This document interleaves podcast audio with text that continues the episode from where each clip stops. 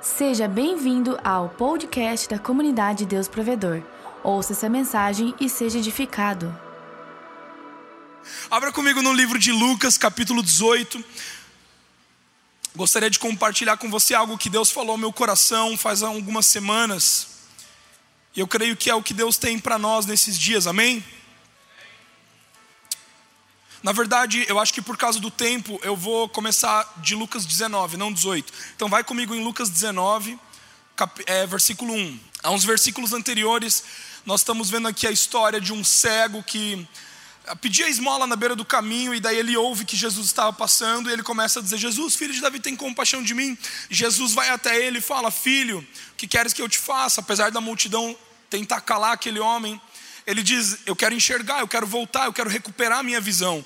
E Jesus diz: Então a tua fé te curou, que a tua, a tua visão seja recuperada neste momento. E aqui no capítulo 19, nós vamos ver a história de um homem que não era cego de nascença, como este outro homem que eu acabei de citar, mas ele também queria ver Jesus. E nós vemos nessas duas histórias um paralelo, onde a visão era aquilo que aqueles dois homens ansiavam, ter a visão de Cristo. Então vamos lá para o versículo 1, diz assim: Chegando a Jericó, atravessava Jesus a cidade. Eis que um homem rico, chamado Zaqueu, chefe dos publicanos, buscava ver quem era Jesus. Todavia, sendo ele de pequena estatura, não o conseguia devido à afluência do povo. Por esse motivo, correu adiante da multidão e subiu em uma figueira brava para observá-lo, pois Jesus passava por ali. Quando Jesus chegou àquele local, olhou para cima e chamou: Zaqueu, desce depressa, pois preciso ficar na tua casa hoje. No mesmo momento, desceu Zaqueu apressado e recebeu com enorme alegria. Todos em meio à multidão que presenciaram o que passou começaram a murmurar: Ele? Entrou na casa daquele pecador e vai se hospedar lá. Então Zaqueu tomou a palavra e comunicou Jesus: Jesus, eis aqui a metade dos meus bens, estou doando aos pobres, e se de alguém extorquir alguma coisa, devolverei quatro vezes mais.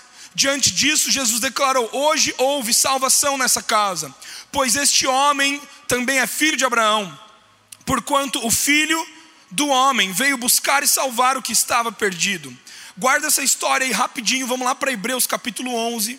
E a gente já volta para comentar nessa história. Hebreus capítulo 11, versículo 1 diz assim: Ora, a fé é a certeza do que haveremos de receber e o que esperamos, a prova daquilo que não podemos ver, porquanto foi mediante a fé que os antigos receberam bom testemunho. Pela fé compreendemos que o universo foi criado por intermédio da palavra de Deus, e aquilo e que aquilo que pode ser visto foi produzido a partir daquilo que não se vê. Versículo 6 diz assim: Em verdade, sem fé é impossível agradar a Deus, porquanto para qualquer pessoa que dele se aproxima é indispensável crer que ele é real e que recompensa todos quanto se consagram a ele. Eu não sei você, mas visão é algo que é extremamente importante e define tudo na nossa vida. Se você tem visão, significa que você tem futuro. Alguém aqui já conheceu alguém que tem ali prontinho os, os passos para os próximos cinco anos, dez anos? Hoje à noite a Dai me fez essa pergunta, hoje à tarde, né?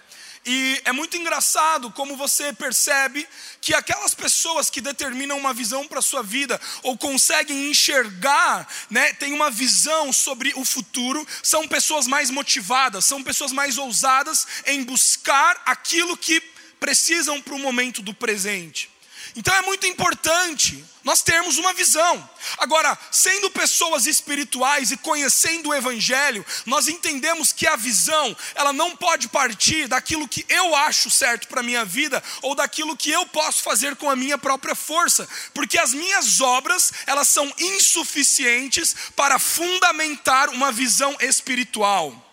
Uma visão sobrenatural, ela é uma semente que o Espírito Santo coloca dentro de mim. A Bíblia nos ensina que Deus plantou no coração do homem o desejo pela eternidade. Isso significa que cada ser humano, por mais arrogante que seja, dizendo que é agnóstico ou ateu, tem dentro do coração dele o desejo pela eternidade. Todos nós, é, em algum momento da nossa vida, nos questionamos: tá, o que eu estou fazendo aqui? Minha vida tem propósito? Para onde eu vou? O que tem depois da morte? Isso significa o quê? Que existe um anseio no coração do homem, existe um impulso no nosso interior para conhecer as coisas desconhecidas. A Bíblia nos diz em Deuteronômio 29, 29, que os segredos, né, aqui, o conhecimento que está oculto, pertence a Deus mas a nós que somos filhos, pertence a revelação desse conhecimento. O desejo de Deus, o prazer de Deus em, em estar conosco, é nos revelar coisas que nós ainda não vimos, coisas que nós ainda não ouvimos, coisas que o nosso coração ainda não entendeu. O desejo de Deus é trazer um tesouro para nós. E sabe o que eu tenho aprendido nesses dias? Que visão é aquilo que me permite chegar ou mais longe, ou no meio, ou não chegar em lugar algum. Se eu deixo a minha visão ser enganada pelo, pelo amoldar-se com a cultura terrena, o que acontece é que eu não saio do lugar. Você já percebeu ou já encontrou alguma pessoa que não sai do lugar durante anos? Você encontrou a pessoa, ela tinha 20 anos. A pessoa, ah, mas minha vida não vai para frente, minha vida é isso, todos os meus namoros dão errado, né, né, né, beleza. Ah, minha vida é uma tristeza. E a vida da pessoa era assim. Daí você vai lá e encoraja. Daí depois de cinco anos você encontra ela, está na mesma. Ah, mas agora está dando tudo errado de novo. E ela fica nesse lugar. E você percebe que não existe visão. Você percebe que não existe um foco, que não existe um alvo. E sabe, queridos, eu não sei você, mas quantos aqui já tiveram esse sonho? Mas eu já tive várias vezes. Quando eu ia para a escola, eu sonhava que. É, e parecia muito real esse sonho, né? Que eu estava chegando na escola e de repente, quando eu me dava conta, estava todo mundo rindo de mim e eu estava pelado, sem roupa. Alguém que já sonhou esse sonho, que você chegou num lugar totalmente sem roupa e a galera ficou zoando de você? E é muito engraçado como muitas vezes a gente acha que a gente está balando, né? A gente coloca aquela roupa, a gente né, coloca. E isso acontece muito comigo e com a Paula. Às vezes eu me troco, ela coloca o um negócio, acho que eu estou abalando, já estou pronto para sair. Daí ela fala: amor, você vai assim para a igreja? Você tem certeza que você se viu no espelho? E sabe, queridos, muito engraçado como a visão que nós temos sobre nós mesmos, a visão que nós temos sobre a nossa identidade, a visão que nós temos sobre Deus, ela não pode ser uma visão baseada na cultura terrena, ela não pode ser uma visão baseada naquilo que você enxerga e naquilo que você ouve, naquilo que você toca com os cinco sentidos naturais. A nossa visão, ela precisa ser a visão de Deus. A Bíblia diz que o justo vive pela fé. Se o justo vive pela fé, ele não vive de acordo com aquilo que ele vê, com aquilo que ele ouve, com aquilo que ele toca. O justo, ele vive de acordo com aquilo que Deus diz sobre ele, a identidade que Deus fala sobre ele. Então, a forma de eu me relacionar com os, as intempéries da vida, com os problemas, com as pessoas, não é de acordo com a visão que eu tenho das coisas de uma forma natural, mas é uma visão de acordo com as coisas espirituais. E aqui nós vemos a história de Zaqueu, em Lucas capítulo 19. Zaqueu, então, ele ouve falar sobre Jesus, né? Como vocês sabem, Zaqueu, ele era um publicano, como a palavra nos ensina. Para quem não sabe, um publicano naquela época, né, era um judeu. E naquela época, o Império Romano, ele governava sobre o povo judeu, né? Sobre o povo de Deus. Então, o Império Romano, eles pediam o quê? Impostos. E o que, que o Império de Roma fazia? Ele selecionava, digamos que essa igreja aqui, esse povo que está aqui hoje, seja o povo de Deus, o povo judeu ali, né? E, e, e o Império Romano vem aqui e escolhe dez pessoas de, entre vocês para serem os publicanos, que seriam o quê? Coletores de impostos. Ou seja, o próprio povo judeu era escolhido, algumas pessoas selecionadas, para cobrar os próprios moradores daquele povo. Agora, o que, que acontecia? Você não está entendendo o que acontecia? O publicano recebia um salário de Roma, digamos assim, que eu sou um publicano, então eu recebo 100 reais. E Roma diz assim para mim: Ó, oh, Gabriel, eu quero que você colete 10 reais de imposto de cada cidadão ali. Beleza, tranquilo. Só que daí o que acontecia? O publicano, que já recebia o seu salário de 100 reais, ele chegava aqui falava assim: Ó, daí perguntava: quanto que é o imposto? É 15. Para você, quanto que é? É 20. E ele dava 10 para Roma. Para onde ia os outros 5? Para onde iam os outros 10? Para o bolso dele. Os coletores de impostos eram odiados pela população, porque eram pessoas do próprio povo que extorquiam dinheiro do próprio povo, que roubavam o próprio povo, que eram injustos com o próprio povo. E os publicanos eles eram odiados pelas pessoas. Eu brinco que se batesse um lava-jato ali, Zaqueu era o primeiro a cair. Porque ele era o chefe dos publicanos, ele não era apenas um publicano, ele estava ali na, comandando a gangue. E é muito engraçado porque Zaqueu não era uma pessoa querida pelas pessoas. E sabe, queridos, aqui nessa passagem nós vemos que a multidão estava comprimindo Jesus, e por causa da estatura de Zaqueu, que era baixinho, ele teve que subir numa árvore para ver Jesus, porque as pessoas elas não abriam espaço para que Zaqueu visse Jesus. Deixa eu te falar uma coisa: a estatura na Bíblia fala sobre maturidade espiritual, maturidade cristã. E sabe por que, que muitas pessoas aí fora que não conhecem a Jesus não conseguem enxergar Jesus na igreja? Porque ao chegar à igreja, as pessoas se acham mais superiores. E pela sua estatura talvez maior, acabam impedindo a visão dessas pessoas. Assim como no cego, ali no capítulo 18. A multidão gritava: cala a boca, cala a boca. E ele gritando lá: Jesus, filho de Davi. E a multidão tentando repudiar ele. Sabia que nós muitas vezes somos os maiores causadores de julgamento e condenação para que as pessoas não vejam Jesus? Porque nós nos achamos mais dignos de ver Jesus. Porque nós nos achamos mais bem preparados para ver Jesus. Mas o que, que Zaqueu faz? Zaqueu está determinado a enxergar, a mudar a sua visão. Zaqueu está determinado em, em conseguir colocar os seus olhos no autor e no consumador da fé. E Zaqueu então sobe numa árvore e fica lá pronto para ver Jesus. E quando Jesus está passando no meio da multidão, é muito interessante isso. Não foi Zaqueu que encontrou o olhar de Cristo. A Bíblia diz que Cristo encontra o olhar de Zaqueu no meio da multidão Gente, Zaqueu não gritou Jesus, filho de Davi. Jesus estava passando no meio e Jesus olha para Zaqueu, muda o seu olhar, olha nos olhos de Zaqueu e diz: Zaqueu, desça, porque hoje eu preciso estar na sua casa. Em outras traduções, que eu gosto muito, diz: Zaqueu, desça, porque eu necessito estar na sua casa hoje. Sabe, gente, algo muito engraçado que eu aprendi com Cristo que Deus é um Deus soberano, amém? Deus é um Deus maravilhoso, cheio de graça. E Ele não tem necessidade alguma, mas Ele tem uma necessidade.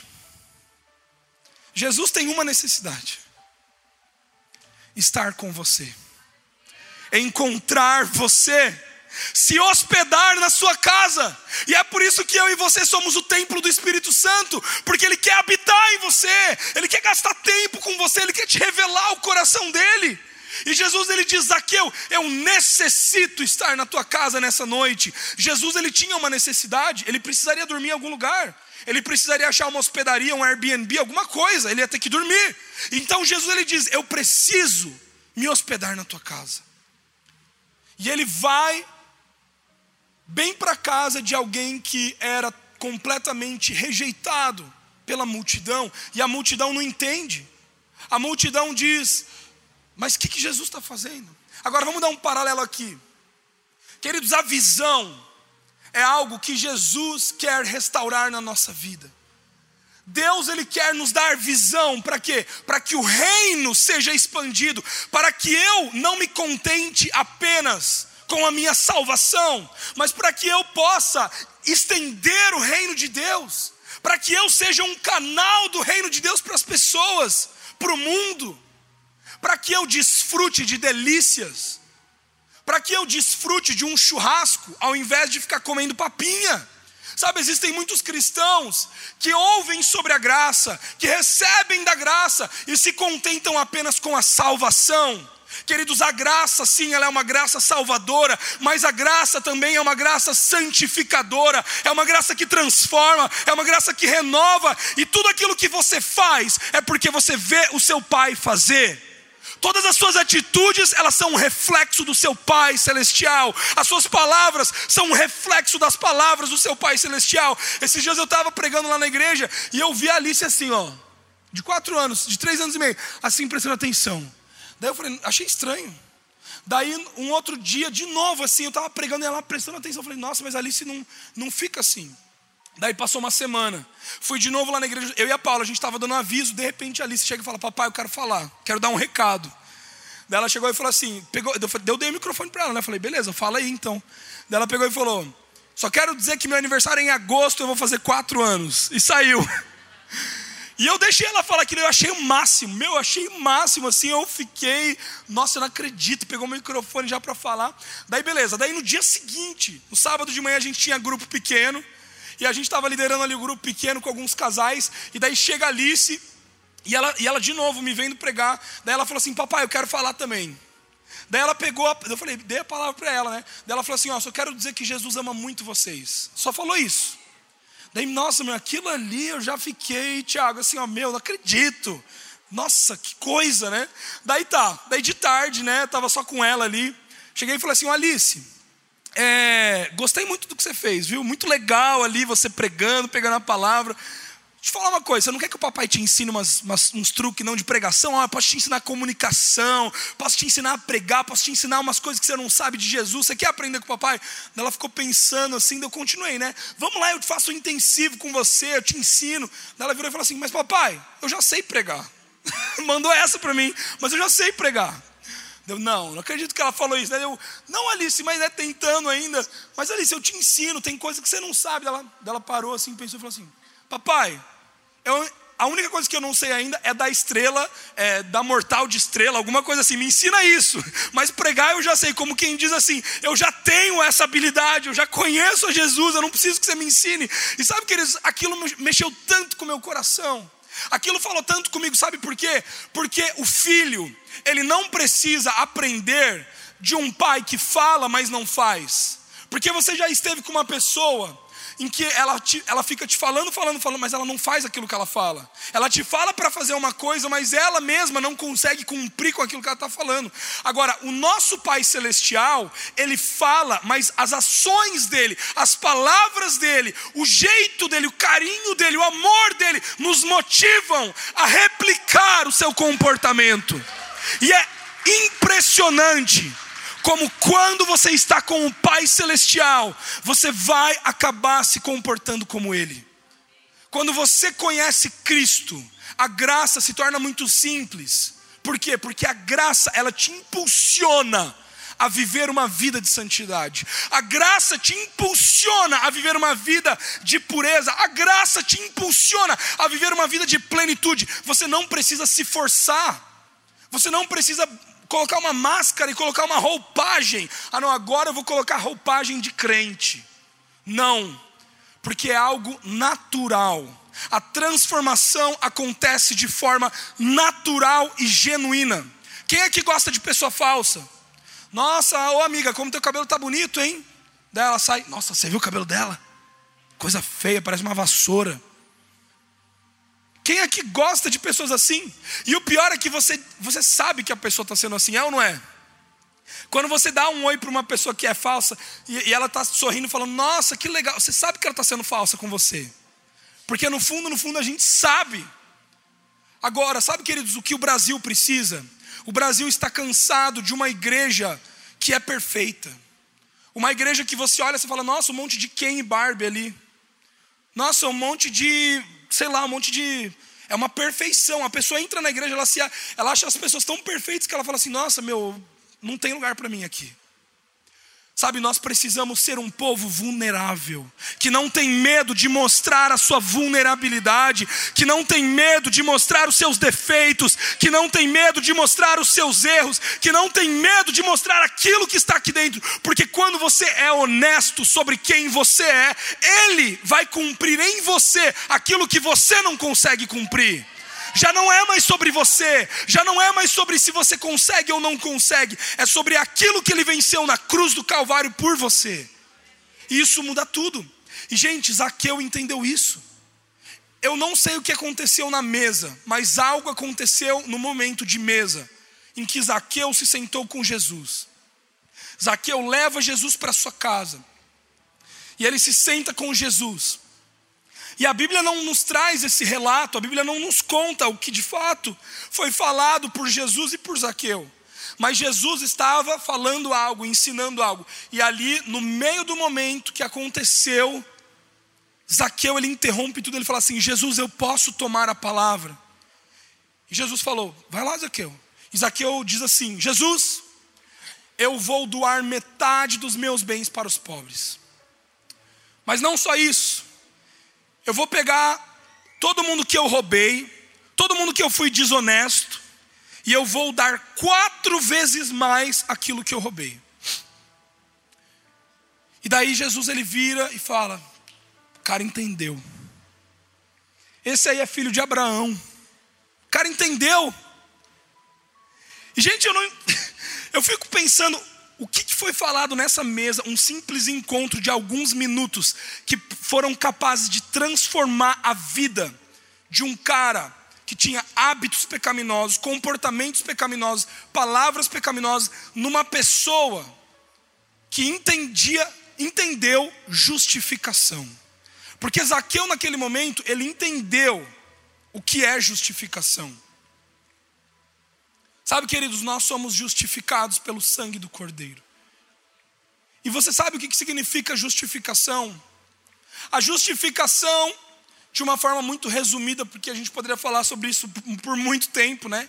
Mas de uma forma muito resumida, justificação é você ser colocado numa, quero achar as palavras certas, é você ser colocado numa condição aonde você não se sente mais inferior na presença de Deus. Fala de novo. Imagina que Jesus na sua frente e você na frente dele. Quantos de nós nos, senti nos sentiríamos inferiores a ele? Olhando para Jesus. Você sentiria assim, nossa, eu sou muito indigno di diante de Jesus. Mas justificação é você ser colocado tirado de uma condição terrena e ser colocado numa posição celestial. Porque quando Deus olha para você, ele não vê o pecado, ele não vê o Gabriel falho, ele não vê os nossos erros, ele vê Cristo. Quando os olhos de Deus estão em você, ele vê o seu filho. E o que isso quer dizer?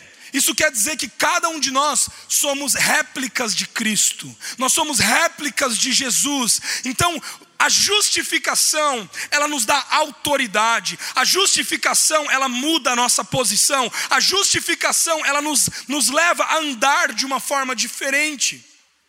E a Bíblia nos ensina que o justo vive pela fé. Então, em um simples, em um simples sentar na mesa, Zaqueu entende justificação. Por quê? Mas, mas Gabriel, por que você está falando isso? Eu já vou te explicar. Uma coisa que Deus falou muito forte ao meu coração. Quero que você faça conta comigo. Tá? De uma forma ilusória agora. Vamos fazer de uma forma ilusória. Porque, né, não tem como a gente ser muito, muito real, porque a Bíblia não traz relatos sobre isso. Mas vamos imaginar que Zaqueu ele tenha um patrimônio de um milhão de reais. Faz, eu sou péssimo em matemática, mas acho que essa conta eu consigo fazer. Vamos lá. Um milhão de reais Zaqueu tem. Ele diz: Eu vou dar metade dos meus bens aos pobres. Quanto que sobra? 500 mil certo? 500 mil, tá. Então 500 mil foi o que ficou de positivo na conta de Zaqueu. Mas como que ele consistiu todo o seu patrimônio? Como que Zaqueu chegou a ter um milhão de reais? Ele chegou a ter um milhão de reais coletando impostos e roubando das pessoas. É o que tudo nos indica pela multidão odiar Zaqueu. Então agora pensa só comigo. Aqui na fileira da frente eu tenho cinco pessoas. De você eu roubei 10, mais 10, mais 10, mais 10, mais 10, e assim sucessivamente, até que eu constituísse o meu patrimônio de um milhão de reais. Só que nesse patrimônio de um milhão de reais, vamos fazer a matemática. Zaqueu pega 500 mil e dá aos pobres. Sobra quanto? Quanto? 500 mil. Agora, lembrando que esse um milhão foi constituído de roubo, tá? De cada um. Se eu roubei 10 de você, Quanto que eu devo para você agora com essa declaração que eu fiz de Jesus? 40 reais. 40 reais, 40 reais, 40 reais. E você vai multiplicando isso. Só uma coisa: a conta não fecha. Por quê? Quanto que sobrou na conta de positivo? 500. Fecha a conta. Se ele tinha um patrimônio de um milhão, faz um milhão vezes quatro. Quanto que ele tem? 4 milhões era o que ele tinha que dar para os pobres. 4 milhões. Só que ele já tinha dado 500 mil para os pobres. Então ele só tinha 500. Então quanto que ele tem de dívida? 3 milhões e meio. Queridos, ao Zaqueu fazer essa declaração para Jesus, entenda aqui. Ao Zaqueu chegar para Jesus e dizer: Jesus, eu estou dando metade para os pobres e quatro vezes mais de quem eu roubei. Sabe o que ele está dizendo? Jesus, a conta não fecha eu escolho me colocar num lugar de vulnerabilidade, aonde eu dependerei de ti somente. Eu vou exercer minha fé. Zaqueu fica em dívida com 3 milhões e meio. Quem ia pagar isso? Zaqueu tinha esse dinheiro no banco? Não. Zaqueu poderia pagar isso para as pessoas que ele devia? Não, porque ele não tinha esse dinheiro. Mas quem que tinha esse dinheiro?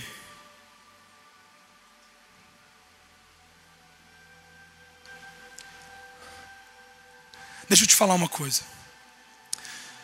A sua generosidade, o seu dar, não tem a ver com aquilo que você tem. Você nunca dá daquilo que você tem.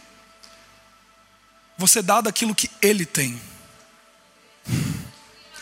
Nós podemos ser generosos porque Ele foi generoso.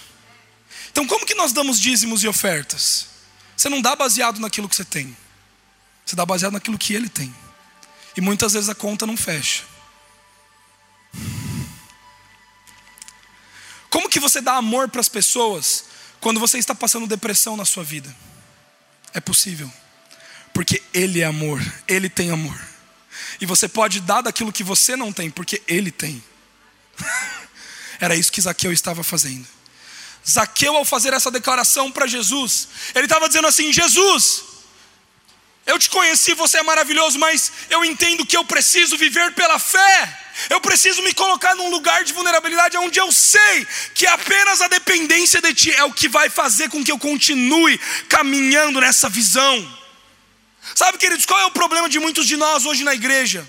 É que nós aceitamos Jesus Cristo, nós amamos receber esse Evangelho maravilhoso, que paga por tudo, que nos compra, que nos ama, que nos abraça, que não nos julga. Só que muitas vezes nós nos contentamos em viver uma vida medíocre, tendo uma graça maravilhosa. E o exemplo que eu dou para isso é como se eu fosse levar minha filha na, no Beto Carreiro. Pensa comigo, eu vou levar a Alice no Beto Carreiro. Chego e falo assim, Alice, eu vou comprar aqui para você um ticket do Beto Carreiro, 85 reais na promoção. É isso, né? Vamos lá pro Beto Carreiro. E a Alice vai lá comigo, chega o dia, ela fica muito feliz. Mas naquela semana mesmo, ela tocou o terror em casa. Espalhou cream cheese pela casa inteira, no tapete, na parede, nela mesma. Zoou, riscou, fez cocô no chão, xixi, essas coisas acontecem, viu pessoal? Acha que é mil maravilhas? Não é não, né Dai? E ela tocou o terror naquela semana. Mas mesmo assim eu continuo levando ela no Beto Carreiro. Chegando no Beto Carreiro, a gente vê a vista aquele castelo maravilhoso. E daí, ao chegar no castelo, o que, que eu faço? Eu tiro o meu ticket, eu tiro o ticket da minha filha e eu entrego para aquele cobrador e a gente passa na catraca. Só que daí, eu falo, Alice, agora vamos aproveitar o parque. E daí ela começa a olhar para aquele castelo, ela começa a ver a catraca, ela fala: Nossa, olha a catraca, olha o chão, olha esse castelo. E ela fala: Ah, papai, eu acho que eu vou ficar aqui mesmo. Deu. Como assim ficar aqui, Alice? Paguei seu ticket para você entrar no parque. Ah, não, não, aqui, aqui tá bom. A catraca tá legal. Que catraca, menina? Catraca a gente vê em qualquer lugar. Vamos para a montanha russa, vamos para o elevador. Ah, não, papai, eu não mereço. Eu não mereço esse ticket porque eu não tenho como te pagar esses 85 reais. Como assim, Alice? Não, não, não, papai, você não sabe. É porque essa semana eu fiz muita coisa de errado, eu espalhei crimitis na casa inteira. Eu sei que você está triste comigo. Eu não mereço aproveitar esse parque. Sabe, queridos, muitos de nós já entramos no reino de Deus. A gente já passou a catraca. A gente já entrou no reino de Deus porque a gente entende que a salvação ela é pela graça através da fé, no simples confessar de Cristo. Você já está dentro. Nada tira o teu lugar. Romanos 8, nada nos separará do amor de Cristo. Beleza, fechou, eu estou aqui. Só que muitos de nós nos contentamos com uma vida medíocre em Cristo. A gente se contenta com a catraca. A gente se contenta com a entrada, você quer ficar ali na entrada, quando tem uma montanha russa da majestade de Deus, um elevador da santidade, da pureza de Deus para você aproveitar. Existe um caminho, existem delícias, existem segredos, existem coisas que você desconhece, mas a sua visão é muito limitada porque você olha a catraca e você se vê impossibilitado de sair desse lugar porque você se sente menos merecedor. Então, queridos, você não entende o que é justificação. Não foi por merecimento seu que você entrou no Beto Carreiro. Não foi porque você tinha 85 reais para pagar que você entrou no Beto Carreiro. Não foi porque você foi uma, um bom filho durante a semana inteira e fez tudo certo dentro de casa que você mereceu. Foi porque o seu pai é um bom pai. Porque ele te ama, porque ele te escolheu quando você ainda era substância informe no ventre da sua mãe. Não tem explicação para o amor de Deus.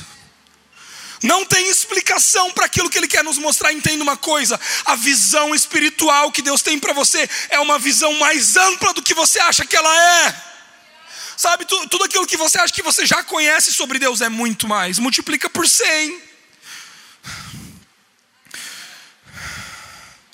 Queridos, Deus está engravidando essa geração, Pastor Tiago, Pastor Adai. Deus está nos engravidando com uma visão espiritual que nós ainda não sabemos. Existe uma semente espiritual dentro de cada um de vocês, uma semente imperecível que foi colocada por Cristo Jesus. Agora, nós precisamos abrir a nossa visão, os olhos do nosso entendimento precisam ser abertos, porque quando Jesus veio à terra, ele mesmo diz isso: vocês têm olhos, mas vocês não conseguem enxergar, vocês têm ouvidos, mas vocês não conseguem ouvir, o coração de vocês está petrificado, por quê? Por causa da incredulidade, porque vocês preferiram a honra dos homens do que a minha honra.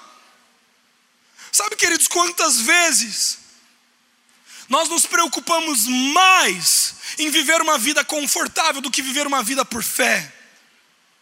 Deixa eu te falar uma coisa. Você pode escolher viver de duas formas. A vida sempre vai te proporcionar situações e circunstâncias aonde você vai chegar ao talo da cenoura. Quantos aqui já ralaram cenoura? Você fica ralando lá, tem uma hora que, pô, ixi, pegou o dedo, porque chegou no talo. Eu nunca tinha ralado uma cenoura, casei, daí começou a ralar cenoura. Tive filho, daí foi três cenouras por dia. Batata e tudo mais. A questão é, você pode escolher viver de duas formas a sua vida de fé, a sua vida como justificado. Você pode escolher que a vida ela sempre vai te proporcionar impossibilidades. Você, alguém aqui escolhe ter um câncer? Alguém aqui diz assim: "Ah, segunda-feira, acho que eu vou, acho que eu quero um câncer". Acho que eu vou lá no hospital contrair um câncer.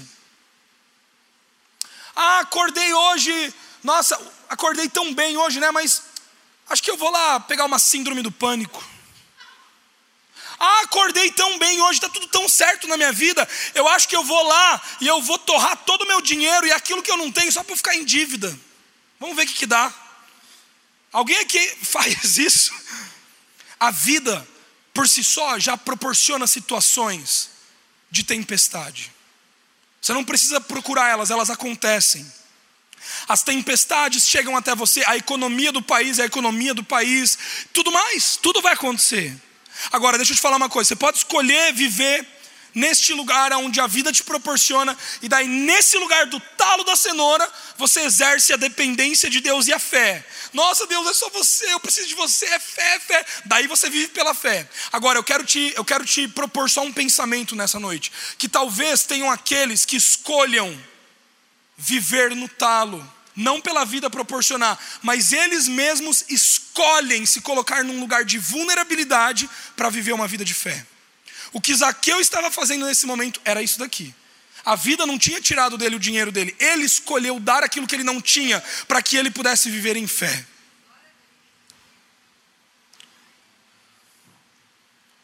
Quando você escolhe ser aquilo que você já é, mas você não sabe, isso é viver em fé. Quando você está se sentindo desanimado, mas você chega e você dá ânimo para as pessoas, isso é o que? Viver em fé. Porque você está dando uma coisa que você não tem, mas que ele tem. Quando você chega numa situação e as suas finanças elas estão contadíssimas, e, de, e o Espírito Santo move seu coração para você ser generoso. Você está andando na rua, Deus fala: pega agora e dá 50 reais para aquela senhora que está ali. E você fala: ah, mas vai fazer falta, eu sei que vai. Se eu der 50 no final do mês, vai ficar 50 negativo, eu não posso fazer isso. Mas lembre-se, você não dá daquilo que você tem, você dá daquilo que Ele tem. E sabe, queridos, dessa forma é que nós vivemos uma vida de fé. Não por aquilo que nós vemos, por aquilo que nós tocamos, mas por aquilo que é certeza. Mais uma coisa, o que é certeza para você? Os milagres, a cura? Muitas pessoas dizem: Ah, minha fé está que a minha cura vai chegar a minha promessa vai chegar, a minha cura vai chegar. E a sua fé está depositada nisso. Mas deixa eu te falar uma coisa. Não deposite a sua fé na promessa, porque a promessa é insuficiente para sustentar a tua fé no meio de intempéries. Deposite a tua fé no propósito, porque o propósito vai te levar para o alvo. Se você deposita a sua fé na promessa, Deixa eu te perguntar uma coisa: e se a promessa não acontece? E se a cura não acontece, a culpa é de Deus? E se o dinheiro que você está esperando não vem, a culpa é de Deus? Deixa eu te falar uma coisa, querido, se você não sabia. As promessas de Deus para nós, elas são geracionais. Muitas promessas nunca vão se cumprir em você. Sonhos que você recebeu, palavras que você recebeu, elas são geracionais. A Bíblia nos diz isso em Hebreus 11, depois você lê fala sobre todos os homens do Antigo Testamento da fé. Abraão não viu a sua promessa se cumprir. Porque a promessa não era Isaac. Isaac era apenas um canal da promessa. Qual que era a promessa de, de, de Abraão? A promessa de Abraão era descendência, eram as nações, pai de nações. Olhe para o céu, olhe para as estrelas, olhe para o chão, na terra, olhe para a areia. Essa é a tua promessa. Abraão viu a promessa se cumprir? Não, não viu. Mas isso se cumpriu na sua descendência, nos seus filhos. E queridos, a nossa fé não pode estar baseada no milagre, a nossa fé não pode estar baseada na cura, a nossa fé não pode estar baseada no dinheiro, a nossa fé tem que estar baseada no autor da cura, no autor do milagre, naquele que pode trazer a provisão para você. Ele é a certeza. Ele é o que nós esperamos, a certeza do que nós esperamos é Cristo, a esperança da glória. Nós esperamos por Cristo. Pelo que, que você espera? Ah, pastor, estou esperando pelo meu milagre. O dia que o meu marido entrar por essa porta, olha, tem anjos nesse lugar. O dia que ele entrar, o céu desceu, a terra tremeu. Quantos aqui que não tem essa expectativa? Sabe, queridos, muitas vezes a gente pinta um quadro de um cenário que deve acontecer. Mas quantos aqui sabem que não deve ser da nossa forma, mas da forma de Deus? E muitas vezes a forma de Deus não tem sentido algum. Por quê? Porque a lógica natural não tem a ver com a lógica espiritual. Creio que nessa noite é uma noite onde Deus ele está trazendo visão para você. Deus ele está ampliando a tua visão espiritual. Deus está fazendo você enxergar mais além do que você enxergava. Deus está trazendo um depósito de fé, de novidade de vida para você. E a última coisa que eu quero te falar nessa noite é o seguinte: se Deus nos engravida de visões espirituais, de sementes espirituais, Significa que essa gravidez, ela leva um tempo. Essa gravidez, ela, ela, ela, ela precisa ser gerada com cuidado. Essa gravidez, ela não é de uma hora para outra. Queridos, estar grávido de uma visão espiritual fala sobre você gerar algo que o próprio Espírito de Deus plantou dentro de você. Que exemplo que nós temos para isso? Maria, mãe de Jesus. Maria, mãe de Jesus, ela, o anjo chegou e falou: oh, Você vai estar grávida do Espírito Santo. Eu não sei se você sabia, mas a cultura daquela época era muito mais puritana do que agora. Era uma cultura com muito mais tabus do que agora. Você imagina uma jovem de entre 15 e 18 anos chegar para o seu pai: Meu, se minha filha chegasse e falasse para mim: Ô pai, eu tô grávida. Ah, é? é? é? Do seu noivo, Alice? É isso mesmo? Daí ela fala: Não, do espírito. Ah, tá tirando com a minha cara, menina? Você acha que eu sou trouxa? Grávida do espírito? A Bíblia não nos relata, mas não menciona também que Maria contou para os seus pais. Mas Maria contou para José. E José, a Bíblia nos conta lá em Mateus capítulo 1, não me lembro agora exatamente o versículo, acho que do 25 ao 30, alguma coisa. Que José, ele pensou e ele falou assim: Ó, Maria, vamos acabar o noivado. A semente espiritual que foi engravidada em Maria custou, custaria o noivado dela com José. Só que daí o que acontece? José ele foi dormir. E quando José dormiu, ele teve um sonho. E o anjo se revelou a ele e diz: A semente que Maria carrega é uma semente espiritual. Em dias depois, Maria sai da sua cidade, da sua casa, e ela vai até a casa de Isabel, que era sua prima, uma senhora de idade, porque Isabel era avançada em idade, deveria ter entre, em torno de 80 anos, uh, 70 a 80 anos e, Maria tinha de 15 a 18, mais ou menos aproximadamente. Você realmente acha que as duas tinham afinidade? Não. Mas por que, que Maria vai até a casa de Isabel? Porque a Bíblia nos conta que quando Maria saudou Isabel, Isabel está aí, ô de casa, Isabel está aí. Na saudação, na saudação. Maria nem pregou para Isabel. Maria só disse, ô de casa. A Bíblia nos conta que Isabel, na saudação de Maria, foi plena do Espírito Santo, foi cheia do Espírito Santo. Por que isso aconteceu? Porque as duas estavam grávidas da mesma semente celestial, espiritual. Isabel de João Batista, Maria de Jesus, grávidas de um propósito celestial, tinha a ver com o reino. Deixa eu te falar uma coisa hoje, jovem, presta muita atenção nisso que eu vou te falar.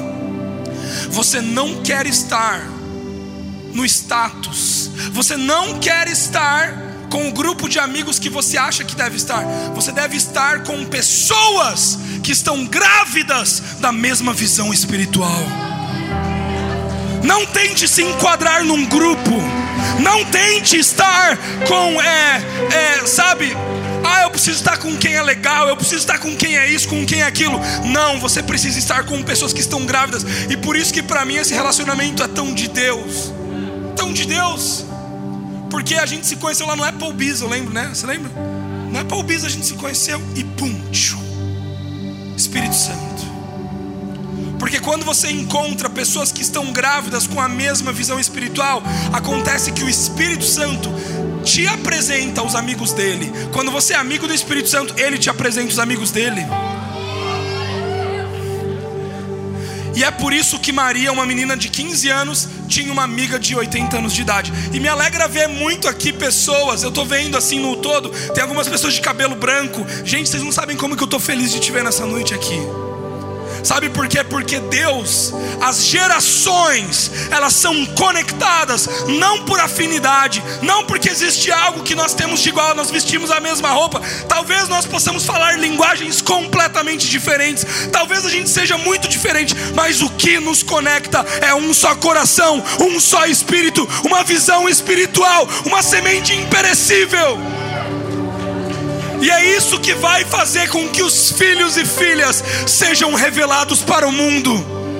Uma igreja unida, uma igreja que está grávida da mesma visão espiritual. É isso que vai quebrar o poder das trevas. Sabe, queridos, o que vai chacoalhar essa nação? São pessoas grávidas da mesma visão, dizendo: Eu quero Cristo, não me importa o que eu tenha que viver, eu, eu, tenho, eu exerço fé em Cristo Jesus.